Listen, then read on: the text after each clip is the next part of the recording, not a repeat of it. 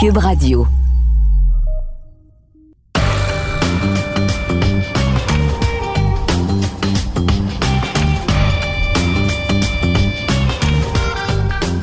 Cette semaine, au balado du champ gauche, c'est l'ouverture du marché des joueurs autonomes dans la NFL. Drew Brees annonce sa retraite et Cam Newton de retour avec les Patriots. Qui va remporter le tournoi de March Madness? Et on commence notre tour d'horizon du baseball majeur cette semaine, la Ligue nationale.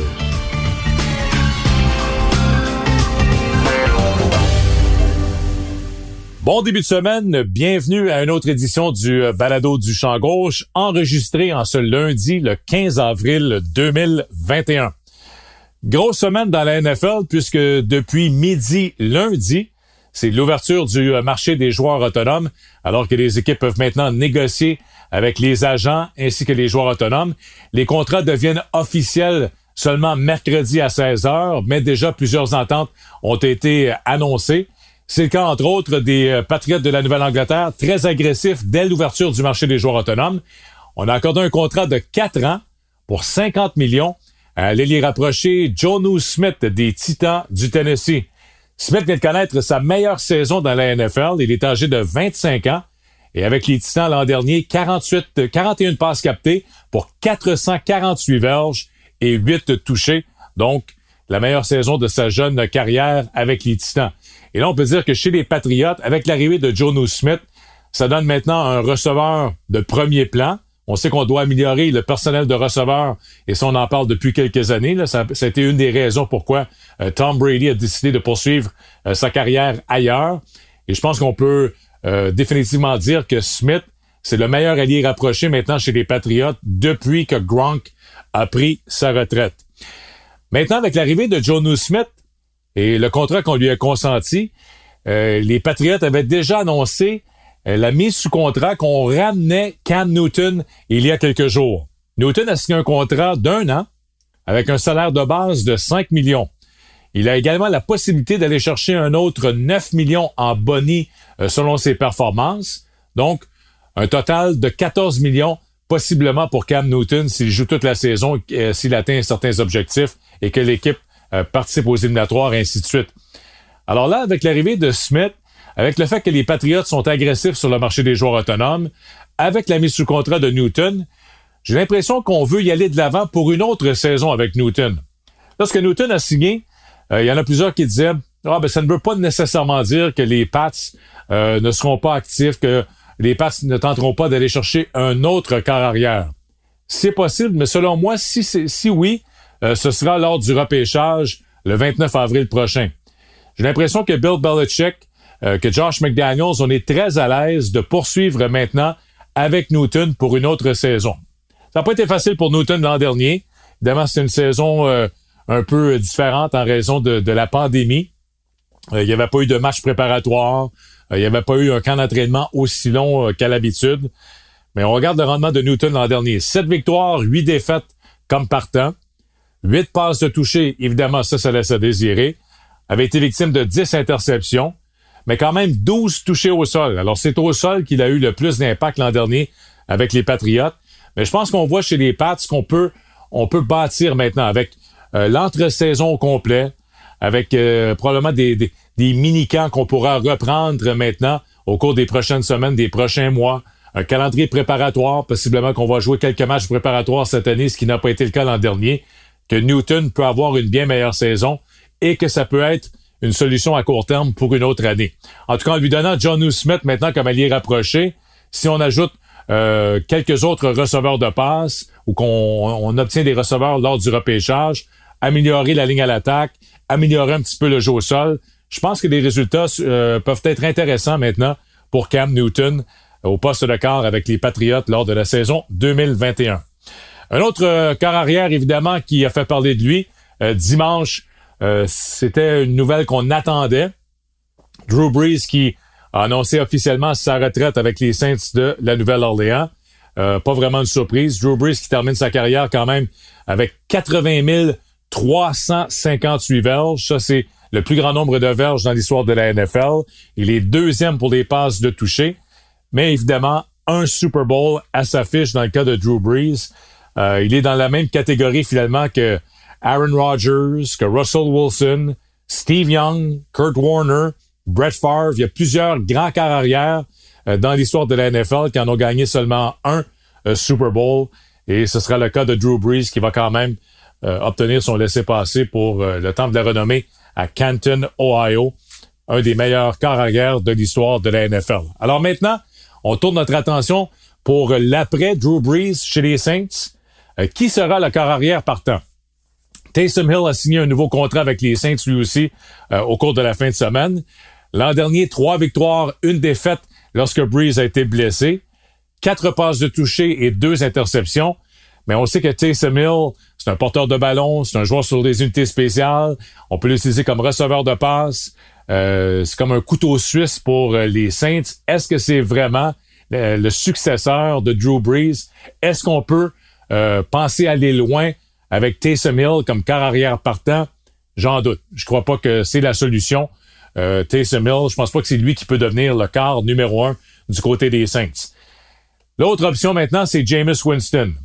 Bon, du côté de Sean Payton, il a aimé ce qu'il a vu de Jameis Winston l'an dernier, même si il a tenté seulement 11 passes. Lorsque Breeze s'est blessé, on a préféré Hill. On n'a pas voulu donner la chance à Winston euh, d'être le quart partant chez les Saints. Alors, ça me, ça me laisse un petit doute euh, sur euh, ce que pense vraiment Sean Payton de Jameis Winston. Winston, lui aussi, est joueur autonome. Payton mentionne qu'il aimerait le ramener dans le giron de l'équipe. Est-ce qu'on aurait une compétition à ce moment-là pour euh, le poste de quart numéro un entre Winston et Hill?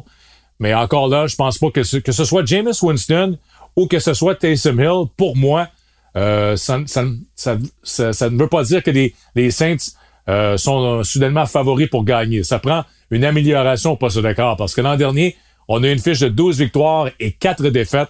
Et je pense pas qu'on peut répéter avec Winston ou avec Taysom Hill comme quart numéro un. Dernière petite nouvelle de la NFL, il y a eu une transaction entre les Texans de Houston et les Dolphins de Miami.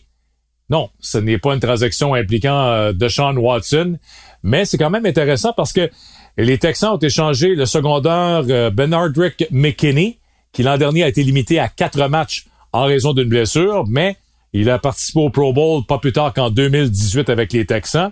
Il s'en va à Miami avec les Dolphins en retour d'un autre secondaire, Shaq Lawson. Pourquoi je dis que c'est intéressant?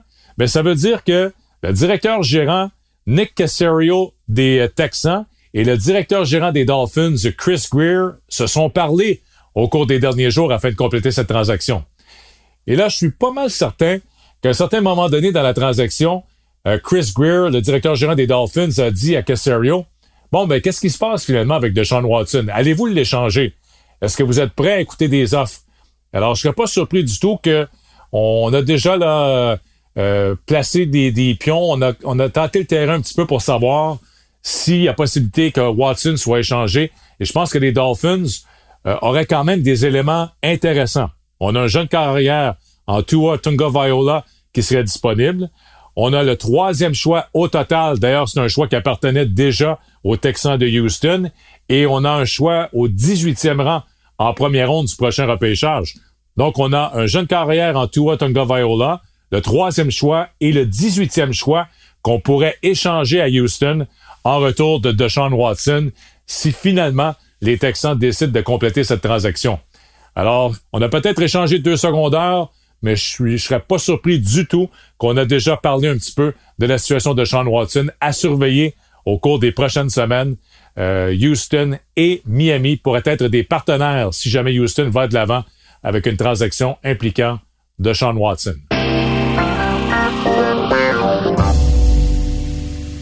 On est à un peu plus de deux semaines du début de la saison dans le baseball majeur. Ça commence le 1er avril prochain, alors que toutes les équipes du baseball majeur seront en action lors de cette première journée. On en profite donc cette semaine pour commencer notre tour d'horizon de la prochaine saison avec la Ligue nationale et présentement, on va parler de la section Est de la Ligue nationale où l'an dernier, ce sont les Braves d'Atlanta qui ont terminé au premier rang avec une fiche de 35 victoires, 25 défaites, la saison qui avait été écourtée bien sûr à 60 matchs. Euh, si on regarde euh, les changements apportés à l'équipe, chez les Braves, c'est sensiblement euh, la même équipe que l'an dernier. Donc, il n'y a pas eu beaucoup de changements pendant notre saison. On revient bien sûr avec euh, Freddie Freeman au premier but, Ozzy Albies au deuxième, Dansby Swanson à l'arrêt court. Austin Riley devrait être le joueur de troisième but régulier encore une fois cette saison. Et au champ extérieur, trois bons voltigeurs avec Marcel Ozuna dans la gauche, le jeune Christian Paché au champ centre et dans la droite Ronald Acuna Jr. Derrière le marbre, c'est euh, Travis Darno. Le plus gros changement, c'est au monticule alors qu'on a acquis euh, Charlie Morton comme joueur autonome. Charlie Morton qui lançait avec les Rays de Tampa Bay. On l'a vu en série l'an dernier. Un des euh, meilleurs lanceurs du baseball majeur. Un gars qui connaît ses meilleures saisons depuis qu'il est dans la trentaine. Un ancien d'ailleurs euh, a déjà lancé avec les Braves d'Atlanta au cours de sa carrière. Donc il est de retour à Atlanta cette saison. Alors ça, c'est la plus, la plus grande acquisition chez les Braves. Charlie Morton qui s'amène comme lanceur partant. Alors, je pense que les Braves, encore une fois, cette année, euh, c'est probablement l'équipe qui va terminer au premier rang de la section S. Mais il y aura une euh, course intéressante parce que les Mets de New York ont également fait des changements au cours de l'entre-saison. Les Mets l'an dernier, c'est 26 victoires, 34 défaites. Ça a été une euh, saison quand même décevante. Mais là, on a un nouveau propriétaire chez les Mets de New York. Monsieur Cohen, on dit qu'il est prêt à dépenser beaucoup d'argent pour amener un championnat euh, dans la ville de New York avec les Mets. Euh, les euh, nouveaux venus chez les Mets, on a un nouveau receveur en Jared McCann qui s'amène comme joueur autonome et bien sûr un nouveau joueur d'arrêt court. transaction importante avec les Indiens Cleveland pendant notre saison. Et c'est Francisco Lindor qui devient maintenant le joueur d'arrêt court chez les Mets. C'est un joueur qui va avoir un impact, bien sûr, sur cette équipe. Il est joueur autonome sans compensation à la fin de l'année. Donc, est-ce que les Mets sont en mesure de lui donner un contrat à long terme? Euh, ce serait intéressant de voir ce qui va se passer au cours des prochaines semaines et des prochains mois. Mais aucun doute que Lindor va avoir un impact sur cette formation. C'est un joueur euh, dynamique en défensive, un très bon frappeur. Il amène de la vitesse également. C'est un joueur flamboyant. Alors, Lindor, euh, c'est vraiment une bonne acquisition pour les Mets. Lorsqu'on regarde l'équipe, au premier coussin, Pete Alonso, qui avait été extraordinaire en 2019, euh, recrue par excellence dans la Ligue nationale. C'est un peu plus difficile en 2020. Je pense qu'Alonso peut rebondir cette saison au premier but. Euh, on a également Dominic Smith qui va patrouiller le champ gauche. Lui aussi peut jouer au premier but. On va l'utiliser au champ gauche. Nemo au champ centre. Brandon Nemo au champ centre. Michael Conforto dans la droite. Au monticule, on est solide chez les Mets. Euh, Jacob DeGrom est bien sûr un des meilleurs lanceurs du baseball majeur. Marcus Stroman est de retour. On a acquis Carlos Carrasco des Indiens dans la transaction avec Francisco Lindor. Lindor. Euh, Taiwan Walker, qui a lancé l'an dernier, entre autres, avec les Blue Jays de Toronto, s'amène à New York cette année. Et un lanceur important qu'il faut pas oublier, c'est Noah Syndergaard.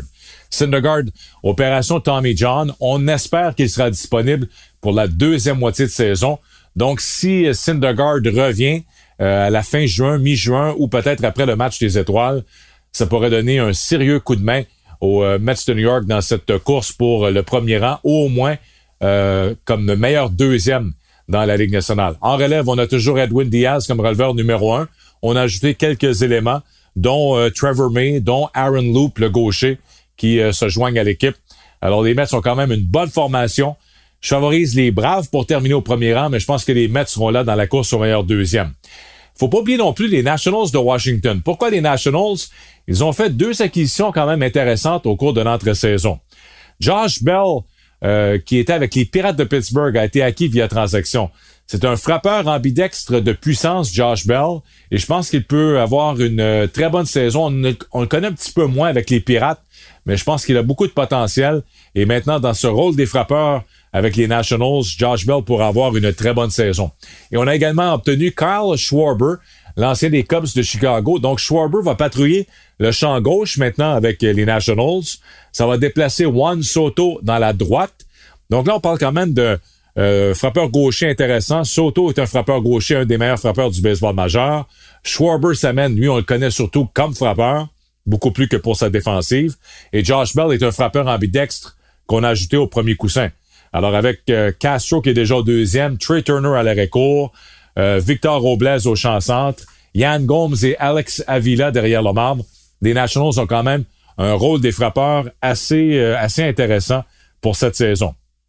Évidemment, monticule, on est toujours aussi solide avec le duo de Max Scherzer, de Steven Strasburg. On ajoute Patrick Corbin. Et là, on a, on a ajouté un autre vétéran, John Lester, pendant notre saison. Alors, une rotation des lanceurs partants qui est très solide, qui peut compétitionner avec celle des Braves et avec celle des Mets. Peut-être la meilleure si Scherzer, Strasburg, euh, Lester sont en santé. Les Nationals pourraient revenir un petit peu à ce qu'on a vu lors de la saison 2019 parce qu'il faut pas oublier que la dernière fois qu'on a eu une saison complète en 2019, ce sont bien sûr les Nationals de Washington qui ont remporté la Série mondiale. Euh, Brad Hahn arrive en relève comme releveur numéro un. Lui aussi un ancien des euh, Indiens de Cleveland. Alors, à surveiller les Nationals cette saison. Donc, une course vraiment, selon moi, à trois équipes. Miami l'an dernier avait surpris, mais c'était dans une saison écourtée. Je pense que ce sera plus difficile pour euh, la jeune formation des Marlins de Miami. Les Phillies l'an dernier, 28 victoires, 32 défaites. Je ne crois pas qu'on peut euh, se retrouver parmi les trois meilleures formations dans l'Est. Alors, mes choix dans la section Est de la Ligue nationale cette saison, les Braves d'Atlanta sont favoris et une course pour le meilleur deuxième entre les Mets et les Nationals de Washington.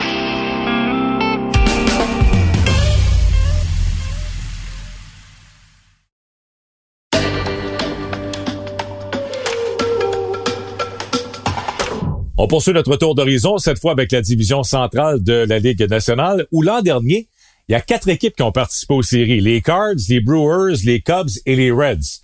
Mais là, les, choses ont changé cette année. On revient à l'ancienne formule. L'an dernier, en raison de la pandémie, on avait invité huit équipes à participer aux séries. Mais là, cette année, on revient à l'ancien scénario, c'est-à-dire les euh, trois champions de division et deux meilleurs deuxièmes. Donc, il y a seulement cinq équipes qui vont se qualifier pour les séries cette année au lieu de huit, comme ce fut le cas euh, la saison dernière. Commençons avec les Cubs qui avaient terminé au premier rang l'an dernier, quand même une belle surprise à 34 victoires, 26 défaites. Mais là, il y a plusieurs questions chez les Cubs euh, du côté de l'avenir de certains joueurs. Anthony Rizzo, Javier Baez et Chris Bryant, donc trois des quatre joueurs à l'avant-champ, sont joueurs autonomes à la fin de la saison. Il y avait des rumeurs de transactions concernant Rizzo et Bryant pendant l'entre-saison. Alors, les trois sont encore là, mais est-ce qu'ils vont terminer l'année à Chicago? Est-ce qu'on pourrait être tenté du côté des Cubs euh, d'échanger ces joueurs avant la date limite des transactions, étant donné qu'ils vont devenir euh, autonome à la fin de la présente saison? On a un nouveau venu au champ extérieur, c'est Jock Peterson, l'ancien des euh, Dodgers, qui lui va remplacer Kyle Schwarber au champ gauche. Toujours pas mal de même lanceurs, même personnel de lanceurs partant, avec l'excellent Kyle Hendricks, Jake Arrieta, Zach Davies, Craig Kimbrell sera là en relève comme releveur numéro un. On se demande qui va jouer au deuxième but pour amorcer la saison. Alors j'ai l'impression que les Cubs euh, seront dans la course, mais ce n'est pas l'équipe euh, favorite pour terminer au premier rang de la division centrale. Je regarde plutôt du côté des Cards de Saint-Louis. Des projections d'environ 90 victoires ou plus euh, pour les Cards cette saison. Et ce sont les Cards qui ont réussi le gros coup cet hiver avec l'acquisition de Nolan Arenado des Rockies du Colorado. Arenado donc arrive à Saint-Louis. Euh, avec euh, huit gants d'or. C'est le meilleur joueur de troisième but du euh, baseball majeur au cours des dix dernières années si on regarde son rendement à l'attaque et surtout son rendement en défensive. Alors, c'est un gros morceau que les Cards ajoutent à l'équipe Nolan Arenado. Déjà, on avait, on était solide avec Paul Goldschmidt au premier but. Au deuxième but, ce serait intéressant. On a Tommy Edmond, mais on a Matt Carpenter maintenant qui pourrait revenir euh, au deuxième coussin. Donc peut-être un système d'alternance avec Edmund et le vétéran Carpenter qui est un frappeur gaucher. Paul DeYoung est à l'arrêt court et au champ extérieur, on a le Canadien Tyler O'Neill au champ gauche avec Harrison Bader au champ centre et Dylan Carlson dans la droite. Alors ça repose un petit peu sur les succès de ce trio de voltigeurs parce que Goldschmidt et Arenado vont produire. Euh, DeYoung va donner de bons euh, chiffres à l'arrêt court. Maintenant, c'est au champ extérieur qu'est-ce que O'Neill, Bader et Carlson peuvent donner pendant toute une saison maintenant, euh, pendant la saison 2021. Au monticule, on est solide. Jack Flaherty, euh, Adam Wainwright, Miles Mikolas qui lui revient de la liste des blessés comme lanceur partant. Et en relève, on a Andrew Miller, le releveur gaucher, qui est là en fin de match. Et le retour aussi de Jordan Hicks. Souvenez-vous, Jordan Hicks, c'est un lanceur, un releveur droitier qui euh, lançait à, à 101, 102 000 à l'heure avant d'être opéré, la fameuse opération Tommy John. Il est de retour cette année. Alors, ce serait intéressant de voir euh, Jordan Hicks s'il est de retour à 100% et la vélocité sur sa balle rapide. Donc, je pense que les Cards partent favoris pour euh, gagner le championnat dans la section centrale de la Ligue nationale. Les Brewers, c'est intéressant aussi parce que les Brewers ont fait des deux acquisitions sur le marché des joueurs autonomes. Colton Wong, qui était justement avec les Cards de Saint-Louis, s'amène pour jouer au deuxième but avec les Brewers. Et on a également fait l'acquisition de l'ancien des Red Sox, Jackie Bradley Jr., pour jouer au champ extérieur. Est-ce qu'il jouera au champ centre? Est-ce que ce sera Lorenzo Kane et Bradley Jr. au champ droit? On verra ce qui va se passer euh, d'ici la fin des euh, matchs préparatoires. Mais euh, les Brewers, quand même une bonne équipe sur papier. On pense à, à Keston Hira qui va passer au premier but avec l'arrivée de Colton Wong. Orlando Arcia à l'arrêt court. Très bon joueur d'arrêt court pour les Brewers. Travis Shaw au troisième, c'est moins convaincant. on l'a vu avec les Blue Jays. Là, il est euh, de retour avec les Brewers de Milwaukee. Et au champ extérieur, on a Christian Yelich. S'il est en santé, on connaît ce que Yelich peut faire, a déjà été le joueur par excellence dans la Ligue nationale. Alors, Yelich, Kane, Bradley Jr. au champ extérieur, quand même intéressant. Et un bon personnel de lanceur également du côté de Milwaukee, avec des gars comme euh, Brandon Woodruff, Colin Burns, Brett Anderson. Et bien sûr, on a Josh Hader en, fin de match, le releveur gaucher. Alors, 83-85 victoires environ les projections du côté des Brewers de Milwaukee. Donc, les Cards au premier rang, les Brewers seront dans la course, course avec les Cubs comme euh, meilleur deuxième possiblement dans la Ligue nationale. Les Reds, euh, c'est une équipe qui devrait jouer autour de 500. Euh, évidemment, on a perdu Trevor Bowers, un gros morceau qui a quitté en tant que joueur autonome, alors que du côté des Pirates de Pittsburgh, et là, les Pirates, c'est une équipe euh, complètement à reconstruction. faut prévoir une autre saison de, de 100 défaites du côté de Pittsburgh. Alors, ce sera un été un peu plus long pour les partisans des Pirates. Alors, dans la centrale, les Cards de Saint-Louis, pour moi, vont terminer au premier rang. Et ce sera entre les Cubs et les Brewers. Avantage aux Brewers pour terminer deuxième dans la division centrale de la Ligue nationale. Ça nous amène maintenant à la division ouest de la Ligue nationale. C'est là où on retrouve les deux meilleures équipes du circuit, les champions en titre de la Série mondiale des Dodgers de Los Angeles et les jeunes et euh, excitants Padres de San Diego. Une course qui s'annonce très intéressante entre les deux équipes, mais pour l'instant, je dois encore favoriser les Dodgers pour terminer au premier rang dans la division Ouest. L'an dernier, les Dodgers, bon, évidemment, on le sait, là, ils ont gagné la Série mondiale, finalement. C'était la première fois depuis 1988, l'année du euh, circuit de Kirk Gibson. Les Dodgers, l'an dernier, c'est 43 victoires, 17 défaites en saison régulière. Ensuite, leur parcours en série, ils ont perdu seulement 5 matchs euh, lors de la conquête de la Série mondiale. Alors, 56-22, la fiche des euh, Dodgers l'an dernier. Et tout ce qu'on a fait pendant l'entre-saison, c'est qu'on a amélioré l'équipe. Alors, il n'y a pas eu de changement important. Euh, on a ajouté un élément, c'est Trevor Bauer. Alors, Trevor Bauer fait de cette équipe une meilleure formation que l'an dernier. Alors, regardons position par position. Max Muncy est de retour au premier but. Au deuxième but, on aura Gavin Lux et euh, Chris Taylor, un système d'alternance. Corey Seager de retour à l'arrêt court. Et le vétéran Justin Turner, qui était joueur autonome, revient avec les Dodgers après avoir gagné la Série mondiale l'an dernier. Donc, il n'y a pas de changement à l'avant-champ. Même, même qu'on pourrait dire qu'on s'améliore un peu avec euh, Lux qui devrait avoir plus de temps de jeu au deuxième but, ce qui va permettre à Chris Taylor de jouer un peu plus souvent au champ extérieur. AJ Pollock dans la gauche avec Taylor. Au champ centre, c'est l'excellent Cody Bellinger. Et dans la droite, bien sûr, c'est Mookie Betts. Alors, pas vraiment de faiblesse lorsqu'on regarde la formation des Dodgers, alors qu'on a toujours Will Smith avec Austin Barnes comme réserviste euh, derrière le membre pour Los Angeles. Les lanceurs partant maintenant.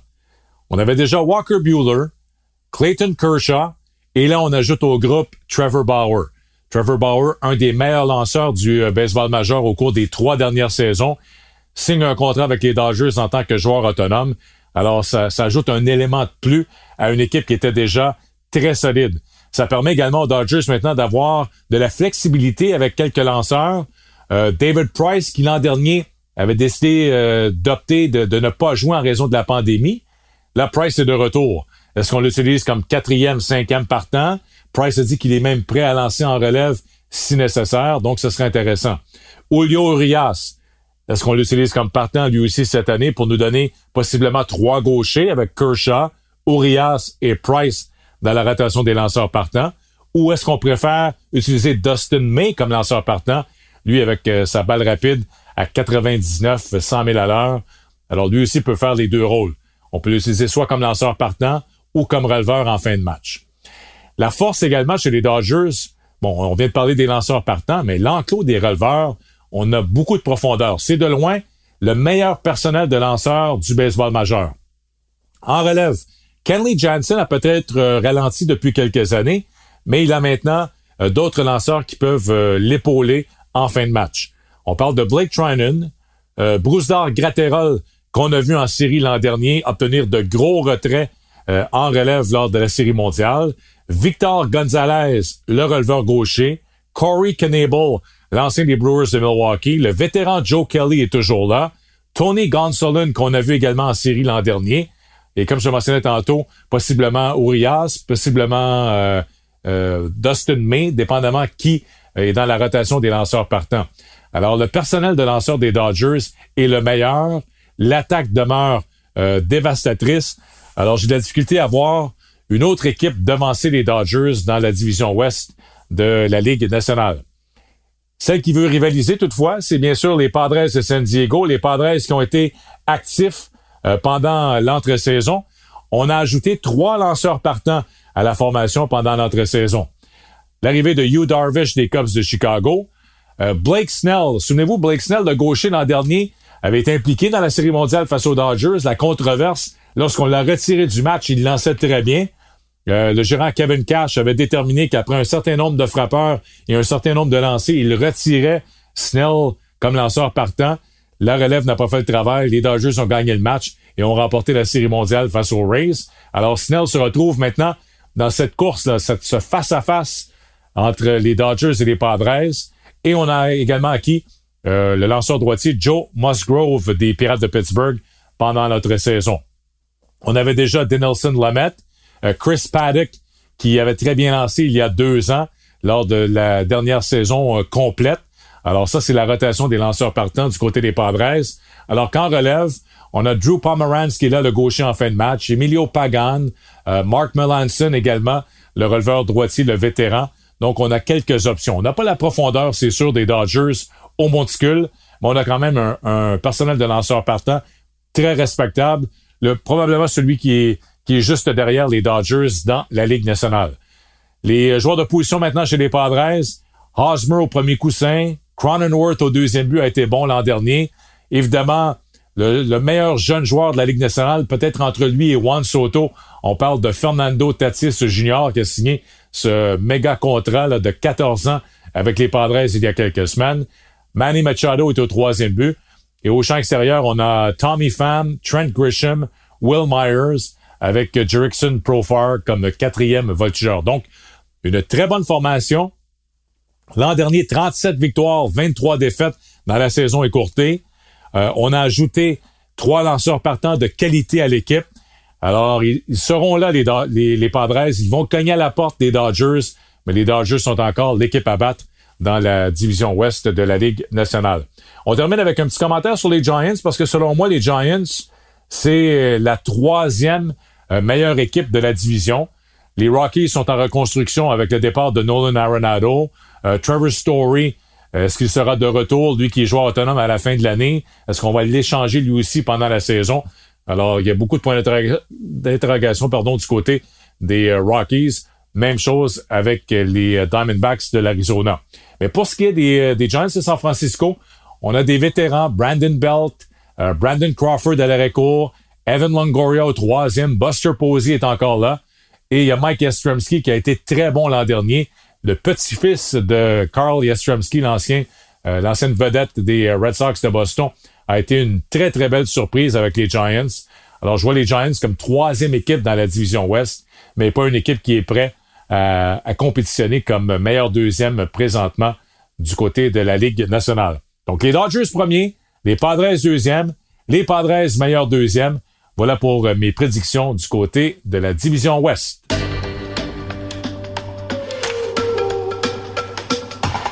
On termine cette semaine en parlant du euh, tournoi de basketball de la NCAA. C'est bien sûr March Madness. On connaît maintenant les 68 équipes invitées à participer au tournoi cette année. Euh, ça commence ce jeudi et ça va se terminer le 5 avril prochain avec la présentation de la finale du côté d'Indianapolis dans l'État de l'Indiana. L'équipe qui a été classée au premier rang par le comité de sélection, donc les favoris pour remporter le tournoi, ce sont les Bulldogs de l'Université Gonzaga. Les champions de la West Coast Conference, l'équipe de Spokane dans l'État de, Washington, a une fiche parfaite cette saison.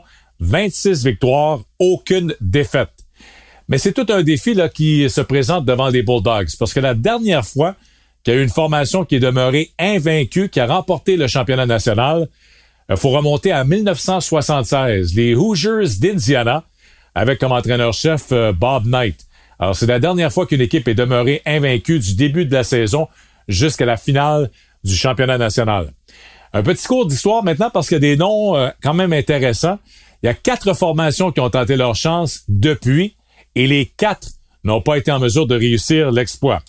En 1979, c'était les Sycamores d'Indiana State avec Larry Bird comme joueur vedette. On s'était rendu en finale. On était toujours invaincu, mais on a perdu en grande finale du tournoi contre qui? Contre Magic Johnson et les Spartans de Michigan State. Alors, ça a été le début d'une grande rivalité entre ces deux joueurs, une grande amitié également. Euh, souvent, on dit que Magic et Bird ont sauvé la NBA au début des années 80, alors que Larry Bird s'est retrouvé avec les Celtics. Magic s'est retrouvé avec les Lakers de Los Angeles. On connaît la suite, euh, la rivalité entre les deux équipes et entre les deux joueurs. Alors, Larry Bird, Magic Johnson, 1979, et euh, Indiana State avait perdu sa saison parfaite devant Michigan State. 1991, c'était les Running Rebels de UNLV de l'Université de Nevada, Las Vegas. Ils étaient les champions en titre. Ils avaient ensuite une saison parfaite en 91, mais ils ont perdu en demi-finale devant les Blue Devils de Duke. Et on avait le trio de Christian Leitner, Bobby Hurley et Grant Hill, le trio légendaire euh, de Duke. Et euh, c'est cette formation, ce trio qui avait mis fin à la saison parfaite de UNLV lors de la saison 1991. Plus récemment, en 2014, les Shockers de Wichita State avaient une fiche parfaite lorsqu'ils sont arrivés au tournoi, mais au euh, deuxième tour, en deuxième ronde, ils avaient perdu devant Kentucky. Et je sais pas si vous euh, vous souvenez de cette fin de match, c'est Fred Van Vliet qui joue maintenant avec les Raptors de Toronto. On perdait 78-76. Euh, Van Vliet avait tenté un tir de trois points pour la victoire et il avait raté son lancer. Alors, ça avait été la fin pour Wichita State. Ça mettait fin à leur saison parfaite, alors que les Shockers avaient perdu contre Kentucky. Et la dernière fois, c'était en 2015. Cette fois, ce sont les Wildcats de Kentucky qui, eux, étaient invaincus. Ils avaient, euh, ils s'étaient rendus jusqu'en demi-finale avant de perdre contre Wisconsin. À ce moment-là, on avait Carl Anthony Towns, on avait Devin Booker comme joueur vedette chez les Wildcats, mais on avait perdu notre euh, saison parfaite en demi-finale face aux Badgers de Wisconsin. Alors, c'est pour ça que je dis que c'est tout un défi pour Gonzaga d'aller chercher six victoires, de demeurer invaincu. Euh, si jamais ils réussissent l'exploit, ce serait une fiche de 32 victoires et aucune défaite pour euh, Gonzaga. J'ai l'impression que ce serait difficile. Il y a une raison pourquoi euh, il y a tant d'équipes qui ont tenté leur chance et qui n'ont pas été en mesure de réussir l'exploit depuis 76. Et je pense que c'est un petit peu le même scénario qui se dessine cette année pour les Bulldogs de Gonzaga. Bon, il y a quelques semaines, j'avais mentionné que mon choix pour gagner le tournoi cette année, c'était les Wolverines de Michigan State. C'était ma prédiction au champ gauche. Les Wolverines sont l'équipe à battre cette année. Mais depuis, il s'est passé des choses. Ils ont perdu trois de leurs cinq derniers matchs. Euh, samedi, j'ai regardé le match dans la conférence Big Ten. Ils ont perdu 68-67 contre Ohio State. Euh, ils, ont, ils sont sans les services maintenant également d'Isaiah Livers qui a subi une fracture au pied. Donc, les, les, choses ont changé un petit peu et j'ai moins confiance de voir Michigan se rendre jusqu'en finale et de remporter le tournoi cette année. L'équipe la plus impressionnante à l'heure actuelle que j'ai vue en fin de semaine, c'est de la conférence Big Ten, une autre équipe de, de cette même conférence, et je parle du euh, Fighting Illini d'Illinois. 23 victoires, 6 défaites. Ils ont gagné en prolongation hier la finale du Big Ten. Une formation très impressionnante présentement. Et deux noms à retenir. Ayo Dosomu, l'arrière qui est spectaculaire, celui qui joue avec un masque comme Batman en raison d'une fracture au nez. Vous allez le reconnaître sur le terrain. Et leur joueur de centre, Kofi Coburn, 7 pieds, 285 livres, un gros joueur de centre dominant à la Shaquille O'Neal à l'époque. Alors, en raison de la présence de ces deux joueurs, j'aime beaucoup les chances d'Illinois de se rendre en finale et de remporter le tournoi cette année. Alors, évidemment, j'ai changé mon fusil d'épaule. J'étais avec Michigan il y a quelques semaines, mais avec ce que j'ai vu euh, lors des cinq derniers matchs de Michigan, je crois que les Wolverines vont peut-être même se faire surprendre assez rapidement dans le tournoi cette année. Et je favorise maintenant Illinois pour gagner le tournoi March Madness le 5 avril prochain. Alors, bonne chance avec votre bracket. Bon tournoi. Ça commence dès jeudi avec les quatre premiers matchs du tournoi. Et ensuite, vendredi, samedi, dimanche euh, et lundi, on va passer de 64 à 16 équipes. Alors, c'est toujours des matchs enlevants lors de la première fin de semaine du tournoi. C'est déjà complet cette semaine. Encore une fois, merci beaucoup d'être au rendez-vous et euh, d'écouter le balado du champ gauche. On se donne rendez-vous lundi prochain pour la prochaine édition. Et n'oubliez pas également de me suivre sur euh, Twitter présentement. Vous pouvez me rejoindre sur euh, balado du champ avec le chiffre 7, arrobas balado du champ avec le chiffre 7 pour mon compte Twitter, Denis Casavant de TVA Sport. Alors, passez une bonne semaine, bon March Madness et on se donne rendez-vous lundi prochain.